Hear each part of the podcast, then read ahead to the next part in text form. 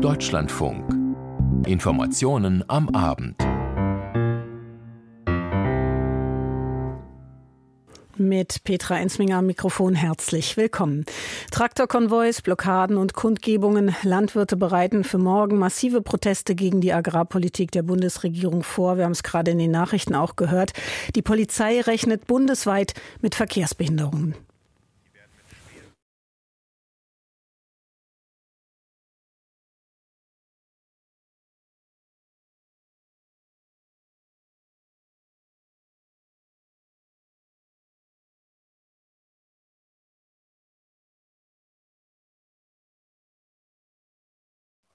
So Jochen Kopelke, der Bundesvorsitzende der Gewerkschaft der Polizei. Bauernproteste also, Blockaden und Kundgebungen, Aktionen vor Wohnungen von Politikern oder persönliche Anfeindungen, die soll es dabei aber bitte nicht geben. So jedenfalls der Appell des Bauernverbands an die Teilnehmenden. Was zu erwarten ist und wie darüber diskutiert wird, dazu gleich mehr. Die CSU als Oppositionspartei im Bundestag, da hieß es bei der Winterklausur der CSU-Bundestagsabgeordneten an diesem Wochenende entsprechend Angriff. Es gab jede Menge Kritik an der Politik der Ampelregierung. Was heute im Vordergrund stand, erfahren Sie. Wir informieren über die Hochwasserlage in Deutschland, die sich teilweise nur entspannt. Die Bundeswehr ist weiter im Einsatz. Das wird also Thema Thema sein. Außenministerin Annalena Baerbock will sich bei einem Besuch im Westjordanland ein Bild der Lage der Palästinenser dort machen. Darüber hinaus stehen in der vor uns liegenden Woche diplomatische Gespräche unter anderem in Ramallah und Ägypten an. Mehr dazu dann. Und zum Abschluss der Sport hier bei uns im Deutschlandfunk in den Informationen am Abend mit meinem Kollegen Christian von Stülpnagel. Proteste gegen Kürzungspläne, die die Bundesregierung zwar schon teilweise zurückgenommen hat, aber die Protestaktionen morgen, die sollen also dennoch stattfinden. Die Bauern werden voraussichtlich mit ihren Traktoren für Chaos an der einen oder anderen Stelle sorgen. Hören Sie gleich noch mehr dazu im Beitrag auch. Die Polizei jedenfalls rechnet mit starken Verkehrsbeeinträchtigungen. Der Bauernverband hat aus Sorge vor einer Radikalisierung gemahnt und erklärt, die Teilnahme rechter Gruppierungen, die sei unerwünscht. Johannes Kuhn aus unserem Hauptstadtstudio Studio fasst uns die politische Debatte zusammen und er gibt zunächst einen Überblick über das, was eben genau an Aktionen erwartet wird. Am morgigen Montag müssen Pendler in einigen Regionen mit erheblichen Verkehrsbehinderungen rechnen. Zum Beginn ihrer Protestwoche planen die Bauern Sternfahrten, Blockaden von Autobahnauffahrten, sogenannte Schleichfahrten und Kundgebungen. Städtische Schwerpunkte sind am Montag unter anderem sämtliche Landeshauptstädte sowie weitere Oberzentren. In der Fläche wiederum gelten Niedersachsen, Sachsen, Brandenburg, Rheinland-Pfalz und Baden-Württemberg als Hotspots. Auch die Spediteure wollen sich mit ihren Lkw-Flotten an den Protesten beteiligen. Ein Großteil seiner 7000 Mitgliedsunternehmen sei dabei, so Dirk Engelhardt vom Bundesverband Güterkraftverkehr und Logistik. Ihre Kritik an der Bundesregierung, die seit Dezember deutlich erhöhte Lkw-Maut wir bezahlen alleine 7,6 Milliarden Euro durch die neue CO2-Maut. Zusätzlich sind wir belastet durch die, den nationalen Emissionshandel mit 12 Cent pro Liter Diesel. Und das ist für den deutschen Mittelstand kaum noch stemmbar und da erwarten wir entsprechende Entlastungen. Sicherheitsbehörden warnen davor, dass die Proteste von Extremisten unterwandert werden könnten. Der Aufruf zur Fährhafenblockade gegen Robert Habeck war auch in extremistischen Chatgruppen geteilt worden. Und derzeit rufen Rechtsradikale und Querdenker online verstärkt zur Teilnahme an der Bauernprotestwoche auf. Bauernverbandspräsident Joachim Ruckwied betonte in der Bild am Sonntag, Rechtsradikale und sonstige Umsturzgruppen seien auf den Demonstrationen nicht willkommen. Und auch Dirk Engelhardt vom Logistikverband sagt, wir distanzieren uns als BGL ausdrücklich von diesen Forderungen, die in den sozialen Medien kursieren.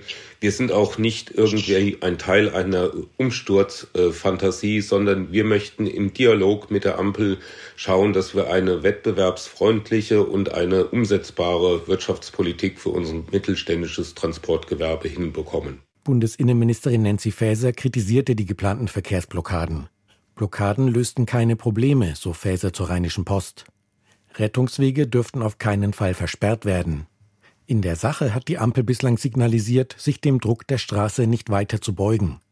Vergangene Woche hatte man die Abschaffung der Kfz-Steuerbefreiung für Landwirte zurückgenommen und für die Agrardieselsubventionen eine Abschmelzung bis 2026 beschlossen, statt sie sofort abzuschaffen. Mehr gehe nicht, so Landwirtschaftsminister Cem Özdemir am Freitag im ZDF. Nein, dann es müsste gegenfinanziert werden. Ich meine, jeder Haushalt muss gedeckt werden und wir haben jetzt Deckungen gemacht und ich rate jetzt allen dazu, sich das mal in Ruhe mal anzuschauen und dann objektiv zu bewerten. Da wird man feststellen, äh, dass wir hier sehr fair vorgehen. Das sehen die Bauern anders und haben dabei die Unterstützung von CDU und CSU. So betont Thorsten Frei, parlamentarischer Geschäftsführer der Unionsfraktion im Bundestag. Wir haben ein Interesse daran, dass regional hochwertige Lebensmittel produziert werden. Deswegen geht es hier nicht um Vergünstigungen, sondern es geht tatsächlich darum, dass es keine Steuererhöhungen im Bereich der Landwirtschaft gibt. Viele Agrarökonomen halten die schrittweise Abschaffung der Agrardieselsubventionen für vertretbar. Laut Alfons Ballmann, Direktor des Leibniz-Instituts für Agrarentwicklung in Halle, macht die Absenkung in diesem Jahr für einen Durchschnittshof etwa 1000 Euro aus und auch der komplette Wegfall der Dieselsubventionen im Jahr 2026 sei verkraftbar, so Ballmann im WDR. Da geht es um etwa 5, 6 Prozent der Subventionen oder um etwa 2 bis 3 Prozent der Einkommen. Das ist kein wirklich sehr großer Betrag in Relation zu den ganz normalen Einkommensschwankungen, die die landwirtschaftlichen Betriebe erleben. Alfons Ballmann, der Direktor des Leibniz-Instituts für Agrarentwicklung in Transformationsökonomien, im Beitrag von Johannes Kuhn.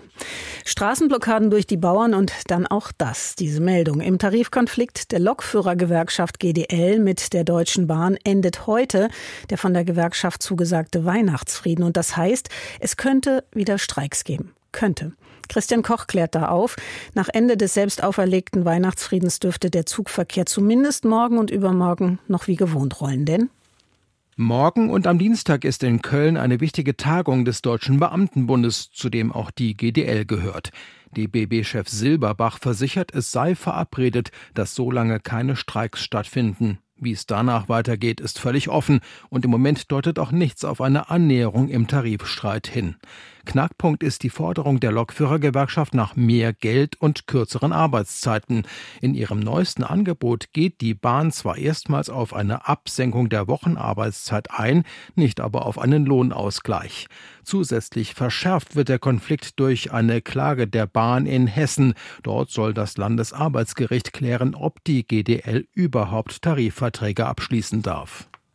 Christian Koch informierte über die Proteste der Bauern, also haben wir gerade berichtet. Mahnende Worte in Richtung der Landwirte und auch Unterstützungszusagen gab es bei der Winterklausur der CSU-Bundestagsabgeordneten in Kloster Seon. Und da waren auch die Rufe wieder zu hören, die nämlich nach einer zeitnahen Neuwahl verbunden mit jeder Menge Kritik an der Ampelregierung. Es waren auch einige Gäste dort und werden noch weiter erwartet. Heute Vormittag der dänische Integrationsminister Deepak Beek, ein Sozialdemokrat, der Deutschland zu einer strikteren Migrationspolitik rät. Auch EU-Kommissionspräsidentin von der Leyen und der Vorsitzende des Zentralrats der Juden Schuster waren dort. Tobias Kroner hat das alles verfolgt. Die CSU-Abgeordneten also in Winter. Winterklausur. Am zweiten Tag der Klausur stimmt das Selbstbild der bayerischen Konservativen optisch. Über Nacht ist Schnee gefallen. Im Zwei-Stunden-Takt tritt an diesem Tag der Chef der CSU-Bundestagsabgeordneten Alexander Dobrindt in den verschneiten Klosterhof und präsentiert der Presse einen neuen Gast. Am Mittag ist es Dänemarks Minister für Ausländer und Migration, Kåre Dybvad ein Sozialdemokrat, aber beim Thema Asyl ein Verbündeter der Konservativen. Dazu Dobrindt. Wir haben hier eine gleiche Sichtweise. Wir werben ebenfalls äh, für einen Stopp der illegalen Migration und werben dafür, dass das europäische Asylsystem weiter reformiert werden muss. Die Asylreform der EU, beschlossen im Dezember, reicht der CSU nicht. Ihre Forderungen decken sich in weiten Teilen mit den Maßnahmen der sozialdemokratisch geführten dänischen Regierung.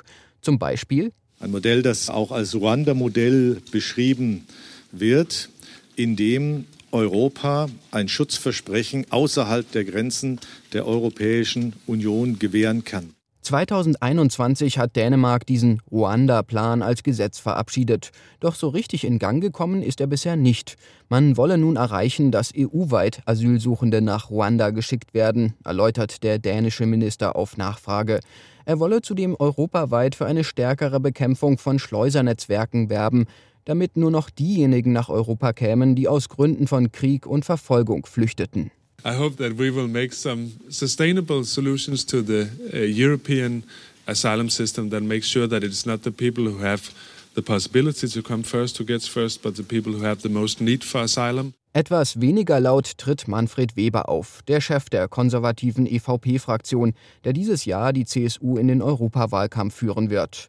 Er betont ein anderes Thema, das die CSU angehen möchte. Wir bekennen uns auch zu den großen Zielen des Klimaschutzes, 2050 der erste Kontinent zu sein, der Klimaneutralität umsetzt. Aber daraus müssen jetzt auch Arbeitsplätze entstehen, Jobs, Innovationen entstehen. Und äh, ein konkreter Punkt ist, dass wir auch den Green Deal in der jetzigen Fassung in der nächsten Legislaturperiode auf den Prüfstand stellen werden. Eine dezente Kritik an EU-Kommissionspräsidentin Ursula von der Leyen, die den Green Deal eingefädelt hat und die am Vortag schon bei der CSU in Seon zu Gast war. Ebenfalls in Seon Josef Schuster, Präsident des Zentralrats der Juden in Deutschland. Mit ihm besprechen die CSU-Parlamentarier den Krieg in Gaza und seine Auswirkungen in Deutschland. Die CSU fordert in ihrem Beschlusspapier, Antisemitismus im Strafgesetzbuch als besonders schweren Fall der Volksverhetzung einzustufen. Sie fordert Mindeststrafen von sechs Monaten für Hetze gegen Israel. Menschen mit Migrationshintergrund, die wegen einer antisemitischen Straftat verurteilt würden, sollte entweder der Schutzstatus in Deutschland oder der deutsche Pass entzogen werden. Josef Schuster unterstützt diese Forderungen. Gerade dass Appell an die Justiz geht, an die Justizminister geht, gegen antisemitische Vorfälle vorzugehen, genauso wichtig ist, dass man eine Abschreckung hat. Aus diesem Grunde halte ich eine solche Strafverschärfung dringend und ausgesprochen für nötig. Am Nachmittag ist dann der Präsident des wirtschaftsnahen IFO-Instituts Clemens Fußt zu Gast, der mit der CSU seine Ideen zur Förderung der schwächelnden deutschen Wirtschaft diskutiert. Von Journalisten wird er gefragt, ob er die Belastungen der Landwirte durch die Bundesregierung für gerechtfertigt hält. Politisch wolle er nichts kommentieren, so Fußt. Aber so weit geht er dann doch. Ich habe mich schon etwas gewundert, dass man einen so großen Anteil des Gesamtsparpakets einer so kleinen Gruppe zunächst mal zumutet. Für den Abend erwarten die bayerischen Konservativen Sachsens Ministerpräsidenten Michael Kretschmer. Sie wollen dem Politiker der Schwesterpartei im Osten Schützenhilfe im Wahlkampf geben. Tobias Krone war das über den zweiten Tag der Klausur der CSU-Bundestagsabgeordneten. Endlich weniger Regen. Stattdessen wird es kälter. Der Winter kehrt mit Schnee und Eis nach Deutschland zurück. Wegen dieses Wetterumschwungs hat sich die Lage in vielen Hochwassergebieten in Deutschland an diesem Wochenende etwas entspannt. In Teilen Niedersachsen aber bleibt es weiterhin kritisch. Das Innenministerium in Hannover sieht aktuell aber keinen Bedarf für die Unterstützung durch die Bundeswehr. In Sachsen-Anhalt sind die Soldaten weiterhin im Einsatz. Kai Clement. Die Soldatinnen und Soldaten tun das, was die vielen zivilen Helferinnen und Helfer auch tun. Sie verstärken Deiche und befüllen von heute an zusätzlich auch Sandsäcke. Rund 200 Kräfte setzt die Bundeswehr nach eigenen Angaben ein, um Ortschaften in Sachsen-Anhalt vor dem Hochwasser zu schützen. Von heute an darf allerdings nur noch bei Tageslicht gearbeitet werden, sagte eine Bundeswehrsprecherin. Wegen der starken Durchnässung der Böden sei mehr nicht möglich. Die Bilanz des gestrigen Einsatztages im Landkreis Mansfeld Bielefeld-Südharz. Es wurden rund 50.000 Sandsäcke verbaut, um Deiche zu stabilisieren. Das teilte die Bundeswehr heute mit. Sie ist dort im Rahmen der sogenannten Amtshilfe im Einsatz, bei der die Truppe auf Anfrage die örtlichen Behörden unterstützt. Das Innenministerium im ebenfalls stark betroffenen Niedersachsen hat bisher noch nicht um Hilfe gebeten. Ein Sprecher in Hannover erklärte, man habe aktuell noch genug eigene Kräfte. Die Bundeswehr im Einsatz in den Hochwassergebieten Kai Clement informierte. Krisendiplomatie im Nahen Osten. Bundesaußenministerin Annalena Baerbock ist heute in die Region gereist. Darüber berichten wir gleich noch ausführlich. Schauen zunächst auf die Kämpfe und das Vorgehen Israels. Julio Segador mit Informationen dazu aus Tel Aviv. Israel hat den nördlichen Gazastreifen nach eigenen Aussagen militärisch weitgehend unter Kontrolle. Die militärische Struktur der Terrororganisation Hamas sei zerschlagen, erklärte Militärsprecher Hagari. Die Hamas agiere dort nur noch sporadisch und weitgehend ohne funktionierende Kommandostrukturen, auch wenn gelegentliche Angriffe auch in diesem Teil noch möglich seien. Nach Hagaris Worten konzentrieren sich die israelischen Streitkräfte nun auf das Zentrum und den Süden des Gazastreifens. Seit Kriegsbeginn konnten etwa 8000 Hamas-Terroristen getötet werden, erklärte er.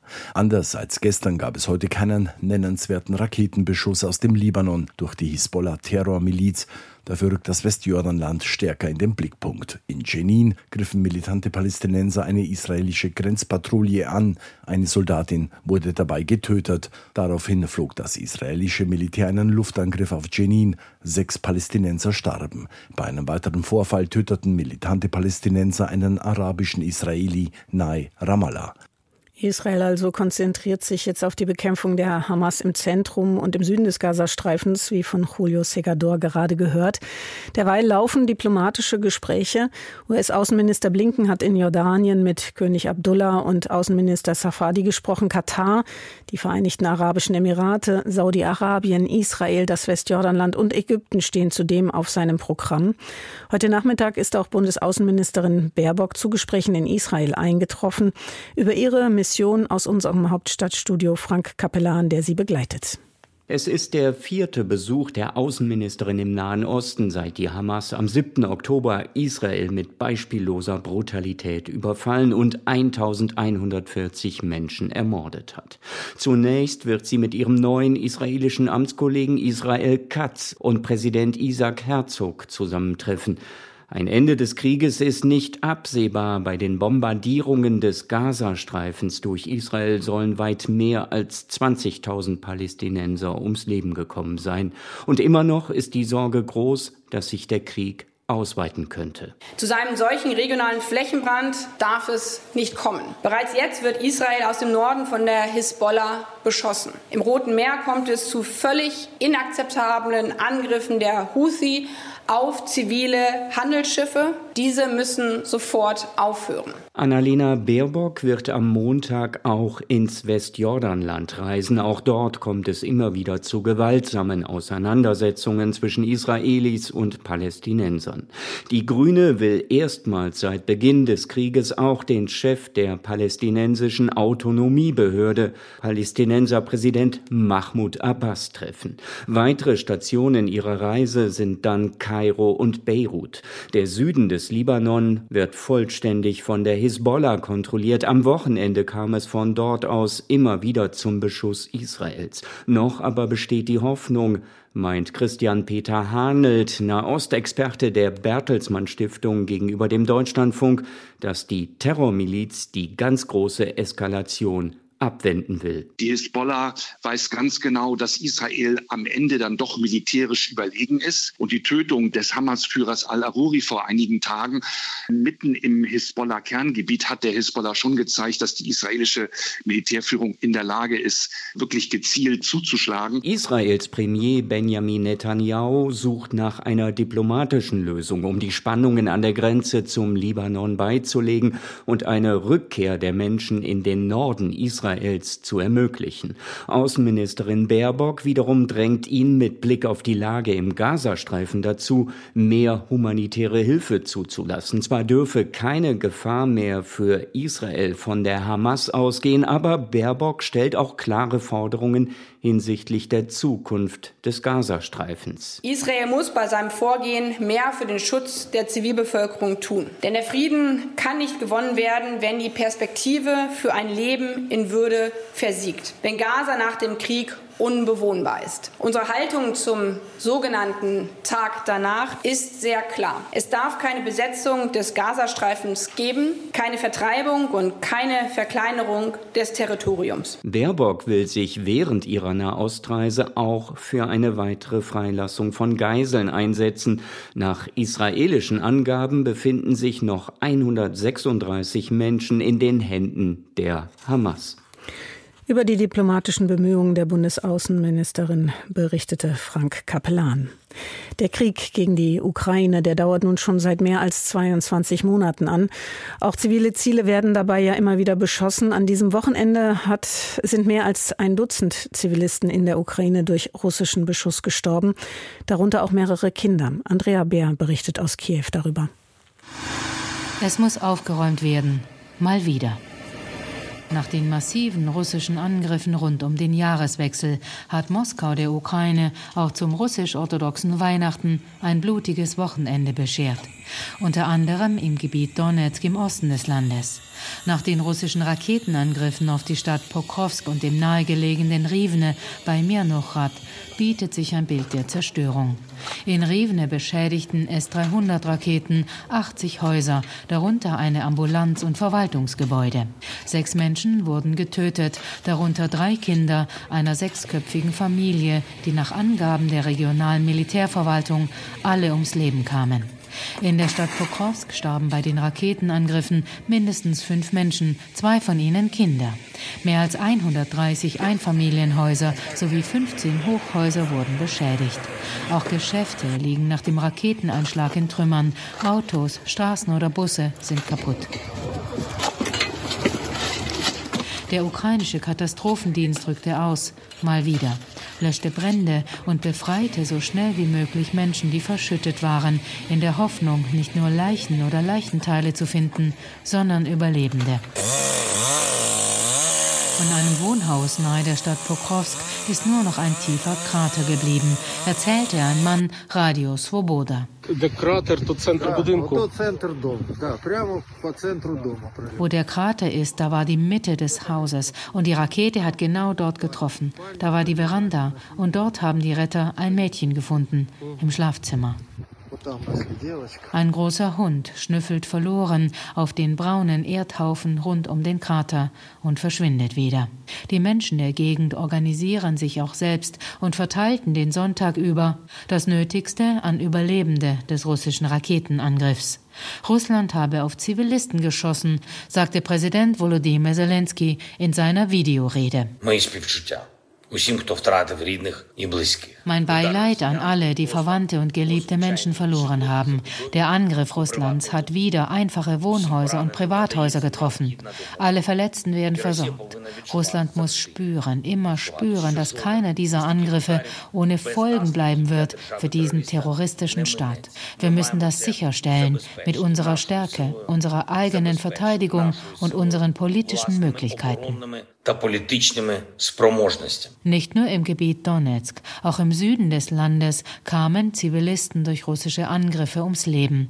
Am Sonntag beschoss die russische Armee auch wieder die Region Cherson und zwei Menschen wurden getötet. Der Chef der regionalen Militärverwaltung Alexander Prokudin erklärte auf Telegram, ein Markt und mehrere Wohnhäuser seien getroffen worden. Auch in der Region Cherson hätte die russische Armee unter anderem mit Artillerie, Minenwerfern und Drohnen angegriffen und dabei zwei Kinder getötet. Durch den russischen Beschuss Verletzte würden Blut benötigen. Das teilte das regionale Blutspendezentrum von Cherson mit. Menschen aller Blutgruppen wurden aufgerufen, am Montag Blut zu spenden. Andrea Bär informierte über die Angriffe gegen die Ukraine.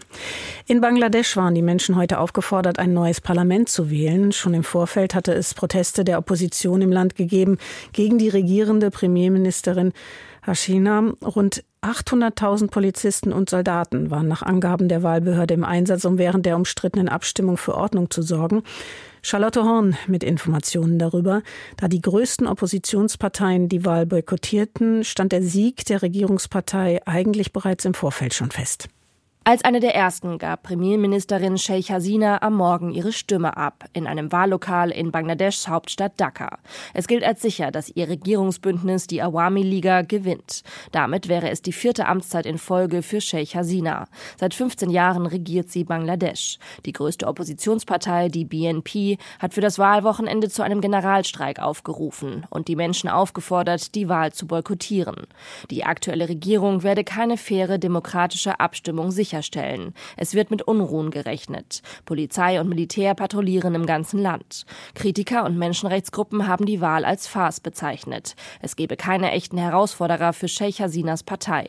Bangladesch sei dabei, ein autokratischer Einparteienstaat zu werden. Meinungs- und Pressefreiheit würden unterdrückt. Mehr als 20.000 Oppositionelle und Aktivisten sollen in den vergangenen Monaten inhaftiert worden sein. Etwa 120 Millionen Menschen in Bangladesch sind wahlberechtigt. Mehr als 300 ausländische Beobachter und Journalisten begleiten den Ablauf der Wahl. Das südasiatische Land ist immer wieder auf internationale Hilfsgelder angewiesen, trotz des wirtschaftlichen Aufschwungs der Textilindustrie. Zuletzt machte vor allem die hohe Inflation vielen Menschen zu schaffen. Der Beitrag war das von Charlotte Horn und damit kommen wir zum Sport. Im Studio ist mein Kollege aus unserer Sportredaktion Christian von Stülpnagel. Und da kann sich das deutsche Langlaufteam über eine Top-Platzierung bei der Tour de Ski freuen. Friedrich Moch hat sowohl auf der Schlussetappe in Val di Fiemme als auch in der Gesamtwertung Rang 2 geholt. Jens-Jörg Krieg. Karrierehighlight für Friedrich Moch. Der Allgäuer sicherte sich auf der letzten Etappe der Tour de Ski, dem spektakulären Bergrennen zur Alpe Chemise, nicht nur Platz 2 in der Tageswertung hinter dem Franzosen Lapierre, der erst 23-jährige Ausnahmeläufer lief damit auch auf Platz 2 der Gesamtwertung. Der größte Erfolg für einen DSV-Athleten seit 15 Jahren beim härtesten Etappenrennen der Welt. Der Gesamtsieg ging an den Norweger Amundsen, der Franzose Lapalou wurde Dritter. Bei den Frauen verteidigte die US-Amerikanerin Jessie Diggins die Gesamtführung. Mit Platz 9 und 11 in der Endabrechnung feierten die Olympiasiegerin Viktoria Kahl und Katharina Hennig Top-Resultate für das deutsche Team. Und ein Interview mit Viktoria Karl zum Abschneiden bei der Tour de Ski gibt's gleich in Sport am Sonntag. Im Slalom zeigt Lena Dürr unterdessen, dass sie in dieser Saison in absoluter Topform ist. Beim Alpinen Weltcup in Kranjska Gora fährt sie schon zum vierten Mal aufs Podest. Erich Wartusch. Auf dem durch Schnee und Regen völlig aufgeweichten Hang kämpfte sich die Deutsche im zweiten Lauf nach unten, trotz all der Schlieren, Schläge und kleinen Löcher in der Piste. Es ist schon der vierte Podestplatz für Dürr in diesem Winter. Nur Platz 1 fehlt ihr noch. Den holte sich in Kranjska Gora die Slowakin Petra Vlhova. Dritte sensationell die US-Amerikanerin AJ Hurt mit Startnummer 38. Sie war zuvor noch nie prominent in Erscheinung getreten. Damit sprang sie für ihre Teamkollegin Michaela Schifrin ein, die gesundheitlich geschwächt im ersten Durchgang ausgeschieden war. Ein Schicksal, das auch Emma Eicher auf dem Weg zu einem sehr starken Ergebnis im zweiten Lauf ereilte. Jessica Hilzinger holte als 20. erstmals Weltcup-Punkte in diesem Winter. Ebenfalls eine Top-Platzierung hat sich Linus Strasser beim Slalom-Weltcup in Adelboden gesichert, auch wenn es nicht ganz für das Treppchen gereicht hat. Martin Raspe. Die Ausgangsposition mit Platz 4 nach dem ersten Lauf war perfekt für Linus Strasser und fast hätte er sie auch perfekt genutzt für den nächsten Podestplatz in Adelboden aber nur fast. Strasser fuhr auch im zweiten Lauf ein überzeugendes Rennen, machte kaum sichtbare Fehler und holte mit Platz 4 sein bestes Saisonergebnis. Ganz oben auf dem Podium der Österreicher Manuel Feller vor Atle Lee McGrath aus Norwegen und Dominik Raschner ebenfalls aus Österreich. Die Chance auf sein bestes Weltcupresultat im Slalom hatte Sebastian Holzmann. Ein bisschen mehr Risiko im zweiten Lauf und ein Top-10-Ergebnis wäre drin gewesen. So blieb für Holzmann am Ende Rang 13. Und beim Biathlon-Weltcup in Oberhof standen heute zum Abschluss die Staffeln an und da hatten vor allem die Männer Grund zum Jubeln. Philipp Weiskirch. Dritte Staffel der Saison, dritter Podestplatz für die deutschen Biathlon-Männer. Roman Rees, Benedikt Doll, Philipp Navrat und Philipp Horn lieferten zwar kein optimales Rennen ab, eine Strafrunde, 15 Nachlader, das reichte am Ende dennoch für Platz 2. Der Rückstand auf Sieger Norwegen betrug im Ziel allerdings zwei Minuten. Dritter wurde Italien. Bei den Frauen hatten die 20.000 Fans auch auf einen deutschen Erfolg gehofft, aber schon früh war klar, dass daraus nichts wird. Vanessa Vogt, Janina Hettich-Walz und Sophia Schneider verloren Zeit in der Loipe und hatten Probleme am Schießstand. Schlussläuferin Franziska Preuß Boys konnte nichts mehr ausrichten. Insgesamt drei Strafrunden, 15 Nachlader, machte Platz 5. Der Abstand auf den Sieger Frankreich betrug mehr als vier Minuten. Rang 2 belegte Norwegen, Rang 3 ging an Schweden. Rang 1 für Deutschland hingegen beim Rodeln in Winterberg hat das deutsche Team die Konkurrenz zum Großteil wieder mal dominiert, berichtet Uli Schäfer. Nach dem letzten Wettbewerb standen die deutschen Rodlerinnen und Rodler gemeinsam auf dem Podest. Ganz oben und da war es richtig eng, denn zur deutschen Teamstaffel, die vor Österreich und den USA gewann, gehörten das Frauendoppel Degenhard Rosenthal, das Männerdoppel Wendel Alt und die Einsitzer Anna Berreiter und Max Langenhahn. Der Thüringer Langenhahn hatte vorher schon den Einzelwettbewerb gewonnen. Es war sein vierter Sieg im vierten Rennen der Saison, saisonübergreifend sein zehnter Weltcupsieg in Serie. Felix Felix Loch wurde in Winterberg Vierter. Bei den Weltmeisterschaften Ende des Monats in Altenberg ist Max Langenhahn der Top-Favorit auf den Titel. Nicht zu den Favoriten haben die Deutschen bei der Eisschnelllauf-EM im niederländischen Heerenfeen gehört. Umso überraschender war heute die Silbermedaille für die Frauen in der Verfolgung. Holger Gerska. Die drei deutschen Läuferinnen konnten ihr Glück kaum fassen. An einem hundertstel Krimi dieser Mannschaftsverfolgung hatten sie am Ende tatsächlich die Kufe ein paar Zentimeter früh auf der Ziellinie als ihre Kontrahentinnen im Kampf um Silber, Bronze, Platz 4 und 5. Die Niederländerinnen gewannen mit sieben Sekunden Vorsprung, also einer halben Ewigkeit Gold, der Rest dahinter fast zeitgleich. Aber Lea Scholz, Josie Hofmann und Josephine Schlörp waren eben doch knapp schneller als die Schweiz, Italien und Polen. Die Silbermedaille kommt sehr überraschend. In den Weltcuprennen dieses Winters hatte das das Trio bislang noch nicht überzeugt. Im 1500 Meter Rennen der Männer reichte es für Moritz Klein zu Platz 7. Ein typisches Resultat für diesen Winter. Und dann noch eine Nachricht vom Tennis. Da hat nämlich das deutsche Team den United Cup in Australien gewonnen. Im Finale haben sie Polen besiegt. Mehr zum Sport oder vom Sport dann gleich um 19.10 Uhr hier in Sport am Sonntag. Und das dann auch wieder mit meinem Kollegen Christian von Stülpnagel. Bis hierhin erstmal herzlichen Dank an den Kollegen aus dem Sport. Ich verweise noch auf unseren Kommentar ab 19.05 Uhr hier im Deutschlandfunk. Da geht es auch um die CSU-Klausurtagung der Landtagsabgeordneten, der Bundestagsabgeordneten der CSU im Kloster Sion. Ich bin Petra Enzminger, bedanke mich bei Ihnen fürs Zu- und Hinhören und wünsche Ihnen allen noch einen angenehmen restlichen Sonntagabend.